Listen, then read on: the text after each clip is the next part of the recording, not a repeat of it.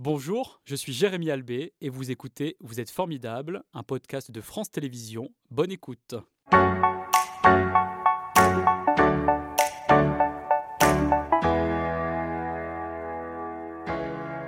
Bonjour Karim, c'est un plaisir de vous accueillir ce matin. Vous êtes détendu, je sais qu'on va bien se marrer euh, aujourd'hui puisque vous êtes donc humoriste, comédien et auteur. Les Lyonnais et les habitants de la région Auvergne-Rhône-Alpes vous connaissent bien. Vous avez fait euh, de nombreux spectacles ces dernières années. Et le 7 juin prochain, vous serez euh, à l'Olympia. Il y a 12 ans, lorsque vous avez décidé de monter sur scène et de consacrer votre vie au spectacle, est-ce que vous aviez dans vos objectifs de vous produire sur cette scène mythique? Euh, sincèrement, non. Parce que je ne me suis jamais fixé d'objectif comme ça. Je me suis dit, euh, je me lance, euh, on verra. Et puis, en fait, chaque date est un Olympia. Mhm. Donc, toutes les dates que j'ai pu faire, notamment dans la région, notamment dans les cafés-théâtres, c'était des Olympias, chaque, chaque ouais. Mais comment vous appréhendez l'exercice là? Parce que c'est vrai qu'une scène parisienne aussi incontournable, ça met une pression supplémentaire? J'ai pas envie de le vivre deux fois ou de le vivre à l'avance, parce que c'est la meilleure manière de, mal le vivre le jour, le jour J. Donc, euh, je prends les dates une, après l'autre. La, la, prochaine, c'est Caluire, après, c'est Synthé. et on verra. Le jour J, euh, ce sera l'Olympia et ce sera une date, oui, spéciale, forcément. Mhm. Mais j'ai joué à la Bourse du Travail euh, en, en, décembre 2021 et c'était un peu mon Olympia le premier. Et, j'avoue que je faisais le malin en disant, c'est bon, je ne stresse pas et tout. Et en fait, au moment où la lumière s'est éteinte, c'est la première fois que j'ai entendu un public qui hurle, qui fait comme, comme au concert. Quoi. Euh, quand on joue dans un café-théâtre, euh, il ne se passe pas ça. Quoi. La lumière s'éteint, il y a quelqu'un qui dit Je pourrais avoir des tapas Ce sera la dernière de votre spectacle que l'on voit là, euh, Y, un spectacle dans lequel donc, vous évoquez la génération Y. On en fait partie tous les deux. Hein, génération née dans les années 80 jusque dans les années 90. Qu'est-ce que vous aimez de cette génération? Bah, J'aime cette remise en question en fait, qu'ils qui imposent, qui, qui, qu'ils installent, en fait, mhm. le fait de remettre en cause les codes, les, les, carrières toutes faites, les, tout ce qui est codifié, tout ce qu'on Trop formaté, les, les, les, générations d'avant, euh, notamment les boomers, euh, après la guerre, parce qu'il il fallait, il fallait, se structurer pour reconstruire mhm. euh, l'Europe.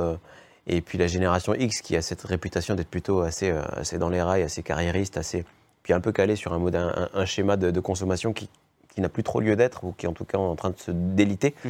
Donc la génération Y vient un peu remettre tout ça en cause, euh, peut-être dans un monde où tout, où tout va mal. Mais est-ce qu'elle a eu une incidence sur votre parcours, cette génération euh, Y dont vous faites partie? C'est pas un hasard si j'ai écrit ce spectacle, donc mhm. j'en suis un petit peu. Donc forcément, euh, oui, c'est cette reconversion. Avant, j'étais ingénieur, je suis devenu humoriste, donc j'en fais partie. et c'est une, une, tendance qui s'est installée petit à petit. Et le fait de voir que d'autres gens le font fait qu'on se dit, bah, pourquoi pas moi? Et ça devient un peu la norme. Donc oui, forcément, mais c'est pas la génération, c'est l'époque aussi, hein, mhm. beaucoup. Mais, mais oui, on, cette tranche d'âge-là y est quand même pour, pour quelque chose et, la prochaine euh, dessinera autre chose. Mhm. Alors vous disiez que vous étiez euh, ingénieur auparavant, vous racontez donc votre propre expérience, hein, celle du langage incompréhensible dans lequel vous avez euh, évolué, dans ces startups par exemple. c'est un, un, monde que vous avez rejeté, il fut un temps, et aujourd'hui que vous mettez en lumière avec beaucoup de légèreté bah, c'est un monde que j'ai, enfin, que j'ai pas rejeté à l'époque puisque j'étais dedans et moi je mhm. me suis ému euh, pendant certaines réunions de choix de tel ou tel acronyme. Euh, euh, pendant une réunion, hein. j'ai, été de ces personnes et je dois certainement en être encore aujourd'hui. Donc, donc oui, c'est un monde que j'ai connu, le monde de l'entreprise, et, et je ne l'ai pas quitté violemment. franchement, j'étais pas mal loti. Euh, et, c'est juste le plaisir de découvrir la scène, de vouloir en savoir plus, de vouloir en faire plus mhm. sur scène, parce que c'est assez excitant d'écrire des blagues et d'avoir un public qui rigole. Il y a un moment où il faut faire des choix, et ce choix, c'est un peu imposé. Donc j'ai beaucoup moins subi que aujourd'hui, beaucoup de gens subissent le, monde du travail mhm. et le monde de l'entreprise, et notamment ce monde-là un peu où on utilise des termes un peu abscons, mhm. mais, euh, mais je n'étais pas des plus à plaindre. Mais, aujourd'hui, je suis bien content de, de, le dépeindre et d'en rire. Ouais. Mhm. C'est un spectacle donc, euh, qui évoque euh, à la fois la quête de soi, de sens, de fun. Vous, vous avez trouvé tout cela dans votre vie? Bien sûr, évidemment. je pense qu'au contraire, c'est je pense que quand on se lance dans, un métier un peu qui nous fait vibrer, je trouve on trouve enfin la question. Parce que le, problème, c'est que quand on est dans, le nez dans le guidon, dans, des jobs où on se reconnaît pas, il y a un moment où on n'a plus le recul et on est juste malheureux sans avoir le recul et sans, avoir les, sans se poser les bonnes questions. Donc euh, j'ai le luxe de pouvoir me poser ces questions, mais c'est sans fin. Alors on va écouter euh, euh, un extrait de votre stand-up. Vous vous posez d'ailleurs pas mal de questions et vous dites que cette génération dont on fait partie tous les deux se demande toujours pourquoi on fait ceci ou cela. On regarde. Qu'est-ce que c'est un travail qui a du sens? Moi, souvent, on me dit un travail qui a du sens, c'est un travail pour lequel je sais pourquoi je me lève le matin, pourquoi je fais les choses. D'ailleurs, on nous surnomme la génération Y de l'anglais. Pourquoi? Parce qu'il paraît que le Y a cette fâcheuse tendance à toujours poser la question pourquoi? Hein, quoi qu'on lui demande de faire, envoie ce mail, pourquoi, euh, mets ce mot-clé pour le référencement, pourquoi? Et ça agace les patrons un peu à l'ancienne parce que pour eux, la question du pourquoi est réservée aux enfants et pas n'importe lesquels. Ceux qui sont en pleine période du pourquoi. Moi, j'ai deux enfants et j'ai un petit garçon, il est en plein dans en ce moment. Papa, pourquoi le ciel est bleu? C'est à cause de la diffusion de la lumière du soleil à travers l'atmosphère. Papa, pourquoi le soleil brille? C'est à cause de la réaction de fusion nucléaire entre les atomes d'hydrogène qui libèrent beaucoup d'énergie, donc ça fait briller le soleil. Papa, pourquoi la réaction de fusion nucléaire libère autant d'énergie? Parce que la masse de l'atome résultant de la fusion des deux atomes est inférieure à la somme de la masse de chacun des atomes, donc cette perte de masse s'accompagne d'une libération d'énergie sous sa forme la plus naturelle, la chaleur. Papa, pourquoi tu regardes toujours ton téléphone quand tu réponds à mes questions? Des choses universelles qui nous parlent à tous. Hein. On a tous dans notre entourage des neveux et nièces qui se comportent de cette manière-là. Vous avez lancé ce spectacle en, 2018, ça fait maintenant 5 ans. Est-ce qu'il a mûri? Euh, oui, oui, oui, il a mûri bah, parce que je suis parti d'un truc pas rodé. Je l'ai rodé à Lyon, mhm, évidemment. Mhm. Moi, c'est là que j'habite et donc c'est là que je, c'est la ville où on peut, on peut faire ça, où on peut jouer un spectacle pendant 3 à 6 mois et le faire mûrir dans une cave tranquillement. Mhm. et je ferai la même chose pour le prochain. Et oui, bien sûr. Et après, il évolue parce que, parce que parce que déjà, il y a, l'écriture qui évolue, euh, il y a l'actualité, il y a une espèce d'épisode au milieu qui s'appelait le Covid qui a, fait que les propos ont pris du sens en tout cas, et donc euh, la résonance était plus forte. Et puis parce qu'il y a des choses qu'on écrit sur scène.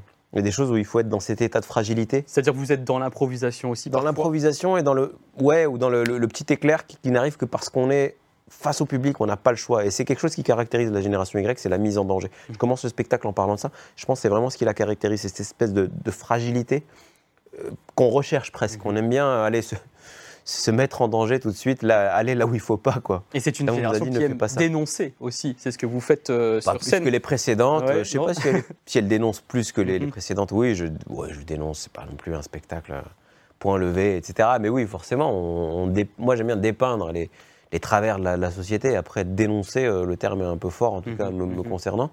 Mais oui, oui, forcément, on, souligne les absurdités de notre époque. Notamment les absurdités dans le monde de l'entreprise, celles que vous avez vécues. Est-ce que vous pensez que euh, les entreprises vont se ressaisir et euh, arrêter euh, d'avoir cette culture bullshit comme depuis, vous Depuis, depuis que mon spectacle existe, évidemment, il va mhm. changer le monde, bien sûr. Votre petit précis de culture bullshit qui vient de paraître aux, éditions, donc le Robert, est un livre qu'il faut absolument lire parce que moi je l'ai parcouru avec beaucoup de plaisir c'est vrai que ça fait écho à la génération dans laquelle on est et aussi celle qui euh, suit, hein, parce que au quotidien, parfois quand on est dans les transports en commun, il faut suivre hein, le vocabulaire, les nouveaux mots, etc. Ouais. C'est pas toujours euh, évident. Euh, est-ce que c'est le prolongement naturel de votre spectacle Y, ce petit précis? Plutôt le prolongement naturel de mes vidéos, notamment d'une vidéo. Mhm. en fait, tout est parti de là, le, professeur de franglais, qui s'appelle Jean-Bill Duval et qui est l'auteur officiel de ce livre auquel j'ai discrètement participé. Euh, d'où mon nom en très gros et ma photo. Mais et qui nous dit en fait que la culture bullshit, ce n'est ni du vide ni matière, c'est un état euh, à mi-chemin entre l'air et la crème chantilly. Mais moi, ça ne m'aide pas plus à y voir plus clair. Hein, Mais moi non plus en fait. Mais le bullshit, euh, le bullshit nous échappe, le bullshit nous dépasse. Le bullshit, c'est pour ceux qui, nous regardent, celles et ceux qui nous regardent et qui ne savent pas ce que c'est, c'est l'art de brasser du vent. Mhm. pour rendre les choses un peu surfaites, pour se donner de l'importance, notamment dans le milieu du travail.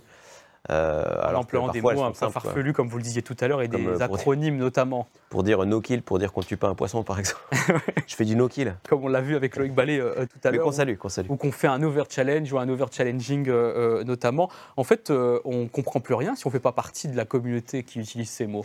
Oui, alors ça ne veut pas dire que le livre n'est pas accessible aux gens qui ne font pas, partie de cette, communauté et grand bien leur Il y a toujours une petite définition après pour qu'on puisse la comprendre. Il y a une définition et puis quand on ne comprend pas, c'est que c'est bon signe. C'est qu'on on a une vie saine en fait et qu'on parle. Euh, normalement. normalement. Voilà, et puis c'est pour dire que justement, il y a cet entre-soi qu'on crée à partir du langage et qu'il n'y a vraiment pas de quoi s'en vanter en fait. Et je trouve que c'est bien de rappeler, euh, rappeler que les, mots ont un sens et que ce n'est pas la peine d'en inventer de nouveau parfois pour. Mm-hmm pour dire des choses relativement simples. Après, il ne faut pas non plus reprocher aux gens d'utiliser ce langage. Je pense qu'il y a un contexte mhm. euh, dans le monde du travail, euh, et quel que soit le travail, ou même, même quelqu'un qui est sur un chantier, où il va utiliser des termes qu'on ne comprend pas en dehors. Mais ce qui est drôle, c'est que parfois, euh, le, monde, le monde du travail prend tellement d'importance sur nos vies qu'on a tendance à parler comme ça en dehors, quoi, et, à appliquer justement des termes qu'on utilise en salle de réunion à la pêche ou Et c'est là que ça devient drôle, quoi. Mhm. C'est-à-dire Mais vous défendez en quelque sorte la langue française telle qu'elle existe, telle que vous l'avez connue dans votre génération Y à l'école? Euh, telle qu'elle existe aujourd'hui encore. Défenseur de la langue française, euh, défenseur du bon sens en fait. Mhm. Et, euh, que je trouve on, on perd justement notamment à cause d'une vie trop sophistiquée. Parfois, c'est vrai que faire à manger à l'avance pour la semaine, euh, ben avant ça s'appelait faire à manger à l'avance pour la semaine. Aujourd'hui, on dit, on dit je fais du batch cooking. D'accord, je ne savais pas que ça se disait comme ça. il y a un terme pour tout. mais c'est un signe de distinction sociale. Quoi. Mhm, mhm. Euh, la, la, mamie qui fait à manger pour la semaine euh, à la campagne, c'est pas pareil que la personne qui fait du batch cooking mhm. pour mieux s'organiser la semaine. Alors on va écouter un extrait de Jean-Bill Duval qui nous parle du franglais, comme vous le disiez, et qui est donc à l'origine de ce livre Bullshit.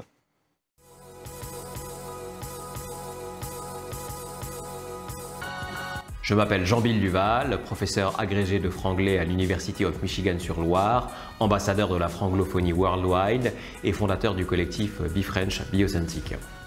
Hello de manière basique, le franglais, c'est l'avenir. Euh, le grec et le latin ont été remplacés par la tech et le ricain.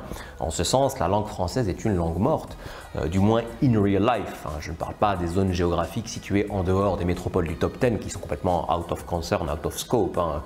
Roundabout People. Je me rappelle de l'épreuve de littérature comparée à l'agrégation. Il fallait analyser les allitérations en the euh, d'une présentation PowerPoint de chez McKinsey et les mettre en perspective avec l'approche win-win du talk d'inauguration de la French Tech. Voilà, toujours très drôle de revoir. Hein. Quand j'ai préparé l'émission, j'ai beaucoup euh, euh, souri. Le réseau social, LinkedIn aussi, hein, euh, est aussi votre terrain de jeu pour s'adresser à ceux qui sont au cœur de cette culture bullshit. dans votre livre, vous dédiez d'ailleurs un poème à LinkedIn. Oui, que j'ai appelé LinkedIn sur mer. Parce que la couleur de LinkedIn, c'est un bleu, mais un bleu un peu moquette. Mhm. et oui, j'ai trouvé ça marrant parce qu'en fait, moi-même, je, publie sur LinkedIn et, c'est un réseau social qui suit un rythme un peu différent où généralement euh, le pic d'audience a lieu le matin. Et puis ensuite à midi, enfin aux heures, de, heures de, où les gens sont dans les transports ou, à la pause, à pause déj. Et qui sont connectés dans leur vie professionnelle. Donc il y a une mmh. espèce de cycle comme ça que j'ai un peu associé au, mouvement des marées. Donc il y a quelque chose d'un peu poétique, je trouve, dans, dans, ça. Poétique et très pragmatique en fait. C'est juste mmh. que si tu veux faire de l'audience, il faut, publier le matin. Il faut publier le et matin. Moi-même, je suis, et c'est pour dire que moi-même, je suis, je suis prisonnier de ça et, victime de ça. Et, moi-même, je suis le plus grand bullshitter puisque je mmh. me plie aux exigences de monsieur l'algorithme, mhm. monsieur ou madame, je ne sais pas. Mhm. Et puis vous, publiez aussi des vidéos qui vont euh, évoquer la vie euh, dans le monde professionnel, notamment on entend beaucoup parler de euh, burn-out, j'avais dit burn-out, ça existe aussi burn-out, c'est le, fait de, de, s'ennuyer en fait au, travail. Le burn-out, c'est que là, quand, on n'a plus d'énergie. Et vous, vous avez donc créé le zen-out. On va écouter un extrait. Je m'appelle Sébastien Temesta, j'ai 36 ans et je voudrais vous sensibiliser à une chose que j'ai vécue récemment. Euh, j'ai fait un zen out. Le zen out, c'est le burn-out du zen. C'est-à-dire que j'ai reçu tellement d'injonctions à euh, lâcher prise, être heureux, me détendre, euh, que j'ai pété un câble. Hein. J'ai craqué, j'ai cramé, mais comme un bâton d'encens. Lentement, en douceur, ça sentait l'ambre, le patchouli et la vanille. J'étais en pleine possession de mon corps jusqu'à ce qu'il ne reste que la tige. C'est bien de faire un zen out finalement. Parce que euh, si tout le monde en faisait un, euh, la société se porterait bien, mieux. Mais, vraiment, moi, le, fait d'avoir une pile de livres de développement personnel à côté de moi, sur ma table de chevet, ça m'a stressé. Quoi. Et tous ces posts que l'on voit aussi euh, autour du développement personnel sur les réseaux sociaux. inspirantes, mais il y a, mhm. pas, c'est tellement. T'as lu le dernier livre, machin, et tel est livre. Et tout le monde invente une nouvelle théorie, une nouvelle méthode pour se sentir mieux. Au final, on se sent mal tellement, mhm. tellement mhm. on, on est noyé. On est d'accord. Et les relations amoureuses ne sont pas en reste aussi, euh, car Jean-Bill Duval devient coach en date. Euh, date, ça veut dire une rencontre, hein, euh, aujourd'hui dans le langage des années 2020. C'est quoi l'amour bullshit aujourd'hui pour vous? Bah, Il y a quelque chose, il y, a un fond derrière ce texte de, de, de s'aimer, s'aimer façon bullshit, parce que, parce que le bullshit, donc c'est un langage, et le langage, quel qu'il soit, mais notamment celui-ci, crée de l'entre-soi. Et donc, c'est une espèce de, manière d'inciter les gens à rester entre eux, en fait, mhm. cette chronique sur l'amour euh, bullshit. Après, le langage bullshit a, un côté un peu, un peu éthéré. On comprend plus, plus ou moins ce qu'on dit. Euh, on, utilise notamment le bullshit politique, parce que Dieu sait s'il n'y a pas du bullshit en politique. s'il y a du bullshit en politique, euh, l'usage des, des, euphémismes, de termes un peu, un, peu galvaudés comme ça, c'est, je trouve qu'il y a un parallèle entre ça et, puis cette timidité qu'on a dans, les, dans les dates, dans, les premières rencontres où on ne dit pas vraiment ce qu'on, ce qu'on est, on, on se dévoile pas tout à fait. Et puis il y, a cette espèce d'état un peu, un peu flou. Et je trouve qu'il y a quelque chose de. Il y a un parallèle entre le langage bullshit et le langage amoureux. Et, et je trouve que bah, le, le, bullshit peut être un premier pas vers, vers quelque chose de plus romantique. Mhm. Il y a la mode aussi. C'est l'apologie du bullshit. Il y a la mode également, on le voit sur la couverture de ce petit précis de culture bullshit, euh, qui euh, euh, donc, est aussi pour vous importante parce qu'en fait, cette doudoune sans manche paraît anodine, alors que ça fait partie d'un certain style pour Jean, Jean qui cultivent ça. Jean-Bill Duval érige vraiment le, bullshit au rang de culture. Donc mhm, vraiment, ça touche mhm. à tous les domaines, la, cuisine, l'art et aussi la mode, la façon de s'habiller. Et c'est vrai que j'ai remarqué que beaucoup de gens qui sont notamment dans la, tech, le digital, euh, s'habillent avec cette doudoune à manches courtes. J'en ai une aussi, donc euh, je suis le premier. Vous n'avez pas ce matin en tout cas. Pas ce matin. Euh, c'est pratique, c'est vrai que ça, ça, tient chaud, mais c'est devenu un code un peu social qui nous vient évidemment des États-Unis. On voit les, les, pontes de la tech mettre ça. Ça fait sérieux. Ça fait sérieux, mhm. mais sans se prendre au sérieux. Quoi. Ça mhm. fait, euh, ça fait euh, parce qu'il y a toujours une. Parfois, il y a, une chemise, de, une chemise, euh, voilà, une chemise unie claire sous la doudoune et une veste de costard au-dessus. Il y a un petit côté, je suis sérieux, mais s'il faut, aller, faut aller taper une rando là tout de suite, je peux le faire. Je. J'ai un équilibre vie pro vie perso vraiment mhm. super épanouissant. Je suis bon dans tous les domaines quoi. Et je voilà. Alors on va continuer de déshabiller euh, votre euh, CV parce que votre pays de cœur c'est le Maroc. Vous avez écrit un nouveau spectacle en hommage à vos racines familiales. Vous dites vraiment tout. Nostalgie, et eh oui, euh, c'est son nom. Vous êtes nostalgique justement de la culture marocaine? Bien sûr, je, suis nostalgique du Maroc parce que j'ai grandi là-bas et je suis venu en France pour faire mes études et, travailler ensuite. Mais le Maroc, bah, comme tout pays, en fait l'enfance mhm. nous colle à la peau. Il s'avère que moi, mon enfance, je l'ai eu là-bas et le Maroc est un pays extrêmement riche au niveau de tous les sens et, donc ça fait que ben, il ne nous quitte jamais. Et, c'est un spectacle que vous jouez dans les deux langues. Hein. C'est un spectacle qui est dans les deux langues et donc qui est hélas euh, pas accessible à tout le public français, mais j'invite tout le monde à venir. Vraiment, il est c'est pas c'est une expérience qu'on vit, c'est-à-dire qu'on peut on peut pas tout comprendre. C'est un spectacle qui est destiné à un public marocain que je joue essentiellement au Maroc mhm. et dont je fais profiter un petit peu euh, les j'ai pas envie j'ai pas envie de dire communauté euh, la communauté marocaine, j'aime pas, pas ce terme, il, enferme, mais les amoureux du Maroc, les amoureux de la... Et les habitants, tout simplement. non, mais les gens qui mm. ont cette espèce de nostalgie, ce blues de, de, voilà, du, du, pays euh, qu'on a un peu laissé euh, géographiquement, mais qu'on n'a jamais quitté parce que ben, la cuisine nous suit, la langue, ça s'emporte. Puis certaines fois, dans, certaines attitudes, j'ai pas du tout la même manière de jouer ce spectacle que le spectacle Y, par exemple. Alors le spectacle Y, on va revenir là-dessus très rapidement. Il se joue donc le 11 mai à Caluire. Euh, c'est euh, euh, complet, preuve du succès de, ce spectacle. Et puis le 13 mai, ce sera à Saint-Étienne. Et ensuite le 1er juin à Marseille. Et enfin donc le 7 juin à Paris, à l'Olympia. On peut retrouver tout cela sur votre site internet karimduval.com. C'était Vous êtes formidable, un podcast de France Télévisions. S'il vous a plu, n'hésitez pas à vous abonner. Vous pouvez retrouver les replays de l'émission en vidéo sur France.tv.